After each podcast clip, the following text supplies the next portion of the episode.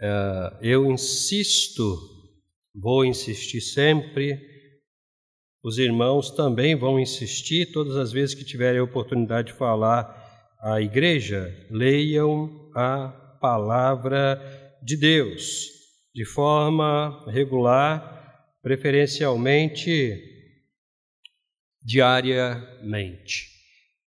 Ontem eu recebi uma, uma reportagem da BBC de Londres, passei para algumas pessoas hoje pela manhã, muito interessante, muito interessante, muito desafiadora. Os irmãos lembram que quando Daniel estava na Babilônia, das muitas revelações que ele teve a respeito dos últimos dias, um anjo no final de uma revelação, falou para ele o seguinte: Daniel, escreve estas palavras e guarda para o cumprimento, porque a ciência se multiplicará. A ciência se multiplicará. E essa reportagem que eu recebi, depois, se alguns irmãos quiserem, eu posso passar para o zap também, não tem problema. O tema tratado na revelação é o uso dos robôs na religião.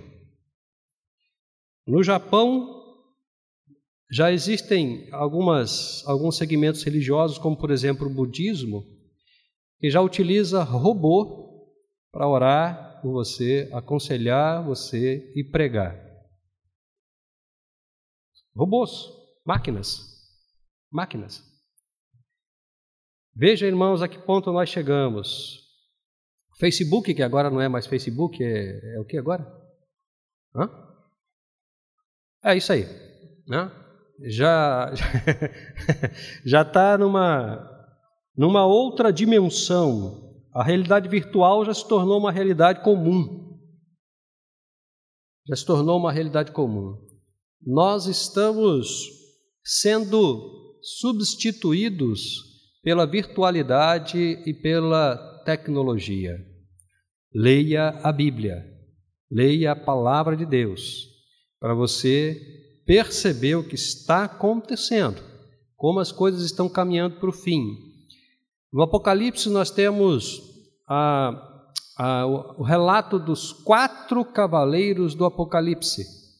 Se você for lá dar uma lida com calma e perceber as características e o que eles causam, vocês vão ver que nós estamos vivendo debaixo das patas dos quatro cavaleiros do Apocalipse. A qualquer momento, irmão, Jesus vai voltar, porque as profecias estão se cumprindo. Leia a palavra de Deus, para que você não se assuste, para que seu coração viva em paz e para você não lutar contra a profecia, porque as profecias estão se cumprindo. A qualquer momento, Jesus Cristo vai vir buscar a sua igreja. Abra a Bíblia em João capítulo 15, não precisa se levantar, pode ficar sentado, não tem problema. Você que está conosco também através da internet, João capítulo 15, nós vamos ler do verso 1 até o verso 17, e nós estamos trabalhando na parte da manhã sobre a frutificação em Cristo Jesus, tema que o Senhor nos colocou no coração há algum tempo atrás, e esse texto foi o texto de abertura para nós é, iniciarmos o processo de conversa com a igreja a respeito da frutificação, que é alguma coisa muito necessária. Nós vamos retomar esse texto hoje e vamos conversar com os irmãos sobre o seguinte assunto: o fruto não pode acabar. O fruto não pode acabar. Nós já conversamos sobre frutificação na obediência e uma outra série de, de assuntos muito importantes, e eu volto a dizer que a palavra de Deus seja para a gente realmente instrumento de prática, não apenas instrumento de teorização, de leitura, de conhecimento histórico, mas acima de tudo, acima de tudo, que seja de fato um instrumento de prática. Nós vamos ler do verso 1 até o verso 17. Eu sou a videira verdadeira e meu pai é o agricultor. Todo ramo que está em mim e não dá fruto, ele o corta, e todo ramo que dá fruto, ele o limpa, para que dê mais fruto. Vós já estáis limpos pela palavra que vos tenho falado. Permanecei em mim, e eu permanecerei em vós. O ramo não pode dar fruto por si mesmo, se não permanecer na videira. Assim também vós, se não permanecerdes em mim. Eu sou a videira, vós sois os ramos. Quem permanece em mim e eu nele, esse dá muito fruto, porque sem mim nada podeis fazer. Quem não permanece em mim é jogado fora e seca, a semelhança do ramo. Esses ramos são recolhidos, jogados no fogo e queimados.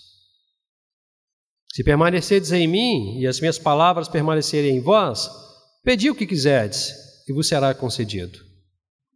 Meu Pai é glorificado nisto e que deis muito fruto e assim sereis meus discípulos. Como o Pai me amou, assim também eu vos amei. Permanecei no meu amor. Se obedecerdes aos meus mandamentos, permanecereis no meu amor, mesmo modo que eu tenho obedecido aos mandamentos de meu Pai e permaneço no seu amor. Eu vos tenho dito essas coisas para que a minha alegria permaneça em vós e a vossa alegria seja plena. Meu mandamento é este: amai-vos uns aos outros, assim como eu vos amei. Ninguém tem maior amor do que aquele que dá a própria vida pelos seus amigos. Vós sois meus amigos se fizerdes o que vos mando. Já não vos chamo servos, pois o servo não sabe o que o seu senhor faz, mas eu vos chamo amigos, pois vos revelei tudo quanto ouvi de meu Pai. Não fostes vós que me escolhestes, pelo contrário, eu vos escolhi e vos designei aí dar fruto, e fruto que permaneça a fim de que o Pai vos conceda tudo quanto lhe pedirdes em meu nome. Isso vos ordeno: amai-vos uns aos outros. Vamos orar. Obrigado, Deus, por esse tempo belíssimo de culto que o Senhor nos permitiu, por tudo que já aconteceu, que tem alegrado o nosso coração. Nós estamos diante do Senhor nesse tempo para receber do Senhor aquilo que o Senhor tem para nos entregar nessa manhã em nome de Jesus. Amém, Senhor, e amém.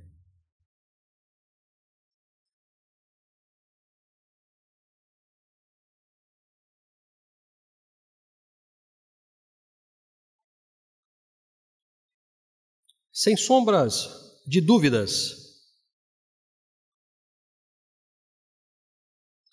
o maior inimigo que você tem não é o diabo não é o seu vizinho, não é o seu parente. O maior inimigo que você tem é você mesmo. É você mesmo. Quando eu era adolescente e eu me enveredei pelas artes marciais e fui fazer taekwondo, eu fui aluno de um discípulo de um dos maiores atletas de taekwondo do Brasil, chamado Mestre Kim. Na época, há muitos anos atrás, Quinto Dan, pessoal que faz artes marciais sabe o que é isso, né? Quinto Dan é o nível mais alto do taekwondo. Até que chegou um momento em que eu cheguei à seguinte conclusão: eu não sei por que, que eu estou fazendo taekwondo, eu não vou brigar com ninguém. Eu fui chamado para apanhar, como crente. É? não vou bater em ninguém. Mas brincadeiras à parte, uma das frases que mais me chamou a atenção no mundo das artes marciais foi: um lutador que sozinho consegue vencer dez homens é muito forte. Mas um lutador que sozinho consegue vencer a si mesmo é muito poderoso. Muito poderoso. Se você olhar a Bíblia, do Gênesis ao Apocalipse, você vai ver que, o, o, vamos chamar de conflito, né? O grande conflito de Deus com a humanidade é para que a humanidade entendesse que a sua natureza, a natureza pecaminosa do homem, combatia contra ele mesmo, respingando na vontade de Deus. Você vai ver já no Éden, lá no início, lá em Caim, poucos anos depois do homem ter sido criado, Deus chamando Caim, perguntando para Caim: o que, que você fez com seu irmão? Aí eu matei ele. Por que você fez isso? Por inveja, por ciúme, porque o senhor gostava mais dele do que de mim, porque o senhor aceitava a oferta dele, não aceitava a minha. Aí eu matei meu irmão, acabei com esse problema. E Deus chama Caim, coloca uma marca nele e fala uma coisa muito importante. Fala, Caim, presta atenção, Caim, presta atenção. Você tem desejos, você tem inclinações, mas o seu desejo é para você, e sobre ele você precisa controlar. A gente está falando de alguns anos depois da existência da humanidade, com quatro pessoas, aliás, na verdade três, né? Porque Abel já tinha sido mortificado. Três pessoas. Já no Gênesis. Já no Gênesis. Você termina o Novo Testamento ali pela, pelas cartas, por exemplo, de Tiago.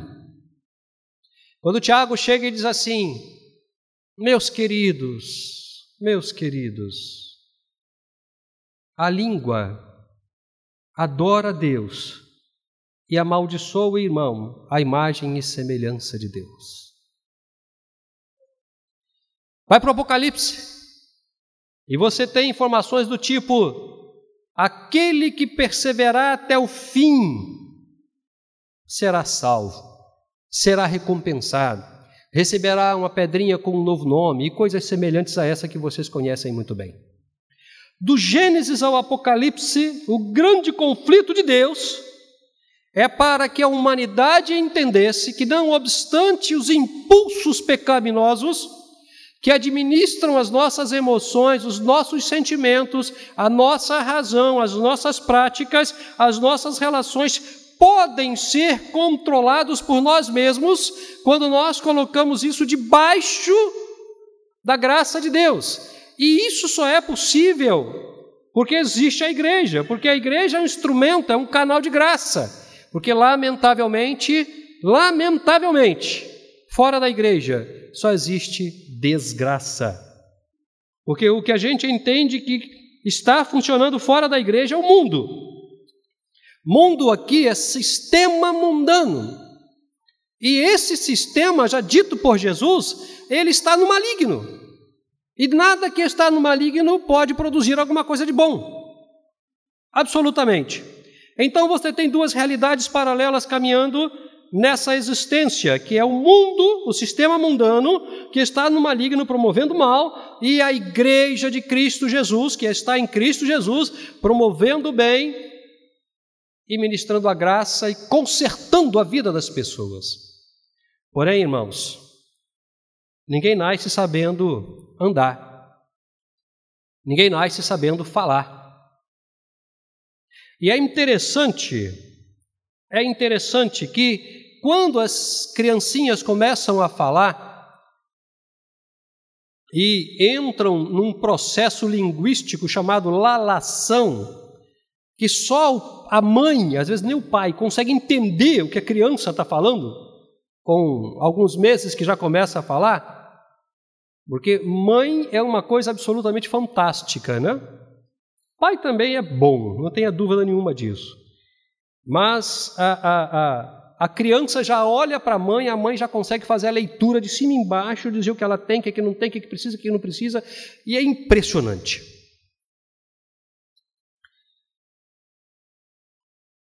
Já desde tenra idade, a gente começa um processo de comunicação necessária às nossas relações. E é importante a gente prestar atenção nessa evolução, porque essa evolução acontece numa dimensão de pecado. E a gente precisa aprender desde pequenininho que é absolutamente possível caminhar debaixo da graça de Deus, em um primeiro momento, sendo orientado pelos nossos pais que são cristãos. Então, o maior e o mais poderoso inimigo que você tem é você mesmo. Pastor, o senhor tem como provar isso? Não precisa fazer força. Não precisa fazer força. É só ver como você reage às pressões do cotidiano. É só ver como você reage quando alguma coisa acontece com você que desafia os seus limites. É só ver.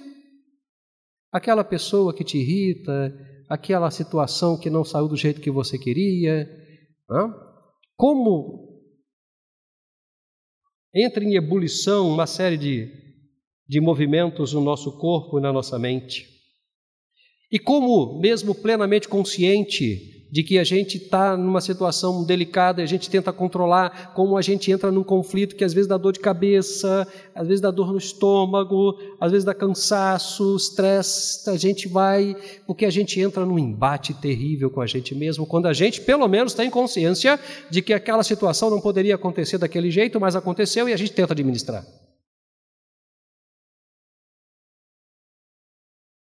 Eu queria te falar uma coisa muito importante. Mesmo nessa batalha, você possui uma natureza espiritual. Você não possui apenas uma natureza carnal.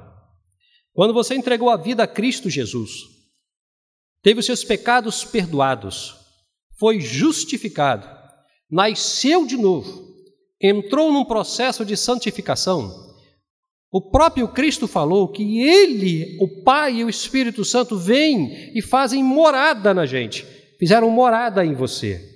Então, o que você tem em você hoje é a sua natureza caminhando com Cristo Jesus que habita em você. E graças a Deus por isso. Porque ele vai trabalhando isso, e como eu disse, ninguém nasce sabendo andar, isso é um processo. Isso é um processo. A santificação é processual, por isso você não precisa se preocupar. Até porque como eu disse, ninguém nasce sabendo andar. Até a criança andar, ela vai cair, vai ralar o joelho, vai ralar o cotovelo, vai bater com a testinha, vai ralar o nariz, até que ela se firma e caminha. E caminha. Você não precisa se preocupar em ser santo 24 horas após a sua conversão. Você não precisa se preocupar em ser perfeito 30 anos após a sua conversão. Porque até que Cristo volte e defina o novo corpo, que é o corpo glorificado, a gente vai caminhar nessa labuta, nesse conflito, nessa batalha, se construindo a imagem e semelhança de Cristo Jesus, frutificando nesse corpo pecaminoso. Nesse corpo pecaminoso. Porque é aqui, nesse corpo, que o fruto precisa acontecer. É aqui nesse corpo que aprendeu com a realidade, o significado do ódio, da ira, da raiva, que o amor precisa acontecer. É nesse corpo que aprendeu na caminhada a impaciência, a intolerância, que a paciência, a longanimidade precisa acontecer. É nesse corpo seletivo nos relacionamentos que opta por ter amizade com um e não com outro, que opta por caminhar com um e não com outro, que opta por trabalhar com um e não com outro, porque o santo não bate, que a gente aprende o significado da comunhão, de andar junto, de fazer bem aquele que me faz mal, de orar pelo que me persegue e de suportar aqueles que só trazem conflitos e problemas para mim. Isso não é feito pela minha natureza, porque ela é pecaminosa e se inclina para o mal. Isso é feito pelo Espírito Santo que está em mim, por Cristo que está em mim, pelo Pai que está em mim. E nós, definitivamente, precisamos entender isso. e pararmos de justificar os nossos pecados pelos momentos que trabalham as nossas tensões. Você não é mais estressado, você é santificado. Você não é mais seletivo, você vive em comunhão. É inadmissível, é inadmissível e até incompreensível que em frutificar a comunhão nós não tenhamos condição de caminhar juntos. Quando nós lemos o texto inicial da primeira epístola de João, eu destaquei um versículo. E o versículo é: aquele que diz que está unido com ele deve andar como ele andou. Quando nós acabamos de ler esse texto do Evangelho de João, nós ouvimos Cristo falar: Eu ordeno a vocês, eu dou uma ordem a vocês, amai-vos uns aos outros, como eu vos amei. Mas se você caminhar um pouquinho para trás do texto, em algum versículo aqui você vai encontrar a seguinte informação: Amai-vos uns aos outros como eu vos amei.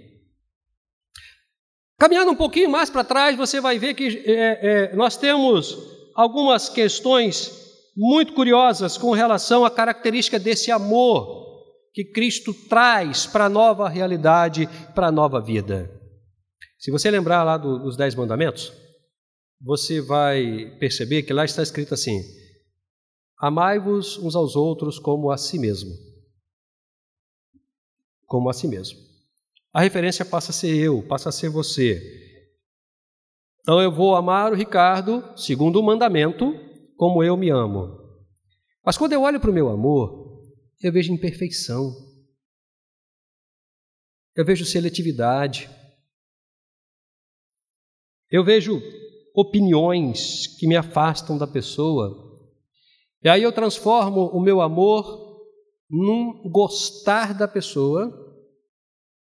E em transformando em um gostar da pessoa, eu começo a dizer que eu não preciso estar grudado na pessoa 24 horas por dia. É, tá certo, você não precisa mesmo não. Até porque se você chegar na minha casa às 5 horas da manhã, você vai ficar no portão.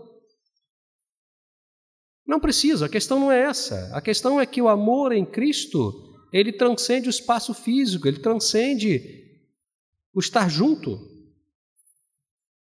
Mas, quando você vai ouvir Cristo falar a respeito do amor, ele diz o seguinte: amai-vos uns aos outros como eu vos amei.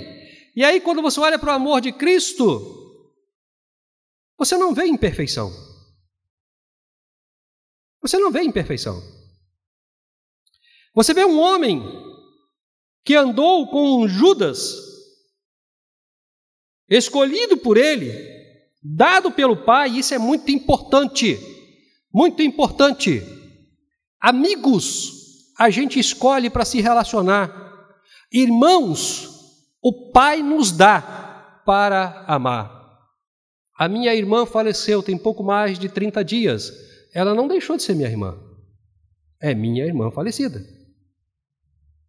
Quando Jesus ora, a oração sacerdotal, ele diz: daqueles que o Senhor me deu, ele reconhece que todos aqueles que ele escolheu como sendo os doze, foi dado por Deus aqueles que o Senhor me deu. Então, quando ele chama os doze, quando ele escolhe os doze, ele escolhe um traidor. E ele sabia, desde aquele momento da escolha, que ele iria traí-lo. E ele termina o processo de caminhada no jardim, quando ele é entregue pelo traidor, chamando o traidor de amigo. Meu amigo, meu amigo, o que você fez? O que você fez? Em momento nenhum nos evangelhos, pelo menos no relato dos evangelhos, você vai ver Cristo bronqueando com Judas, ofendendo Judas, chamando a atenção de Judas, mesmo sabendo que Judas iria traí-lo.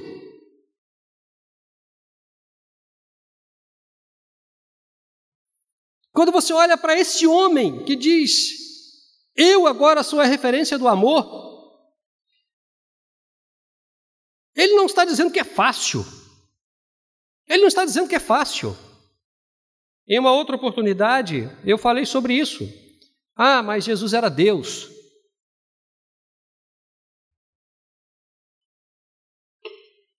Mas um Deus não sangra. Um Deus não sangra. Um Deus não chora. Um Deus não se entristece. Jesus sangrou, se entristeceu, chorou e quase desistiu. Se for possível, se for possível, passa de mim esse cálice. Mas você vê um homem resignado, fiel, olhando para o objetivo e entendendo que o objetivo não era apenas a coisa mais importante, mas o objetivo era a única coisa que conseguiria transformar a humanidade. Muitos não conseguem a vitória, não conseguem a frutificação, porque param no processo, param no meio do caminho. Irmãos, não existe vitória no processo. A vitória só está no fim da batalha. Isso é lógico. Isso é lógico. E aí você vê Jesus no capítulo 15 dizendo: Olha só, vocês entendam definitivamente, definitivamente, que o fruto que eu estou falando para vocês é o amor. É o amor. É o amor incondicional. Não é apenas o amor fraternal é o amor ágape, é o amor de Deus, porque vocês agora possuem uma nova natureza que está mortificando, destruindo, matando a natureza pecaminosa que vocês têm e construindo em vocês o caráter de Cristo. E um dos atributos do caráter de Cristo mais significativos, mais bonitos, mais belos é o amor. Quando Paulo, no Coríntios 13, fala sobre isso, ele diz o seguinte, meus queridos, no final da sua argumentação a respeito do amor, meus queridos, línguas vão acabar, profecias vão acabar, até a fé não vai ter mais nenhuma razão de existir, porque não vai precisar acreditar, porque você vai estar vendo ele. Mas o amor não acaba. O amor não acaba. O amor não acaba. o maior fruto do Espírito Santo produzido na vida do convertido a Cristo Jesus é o amor. É o amor incondicional, não seletivo.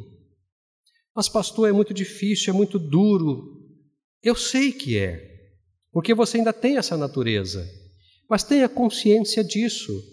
A sua natureza pecaminosa nunca será mais forte e mais poderosa do que a graça de Deus em sua vida,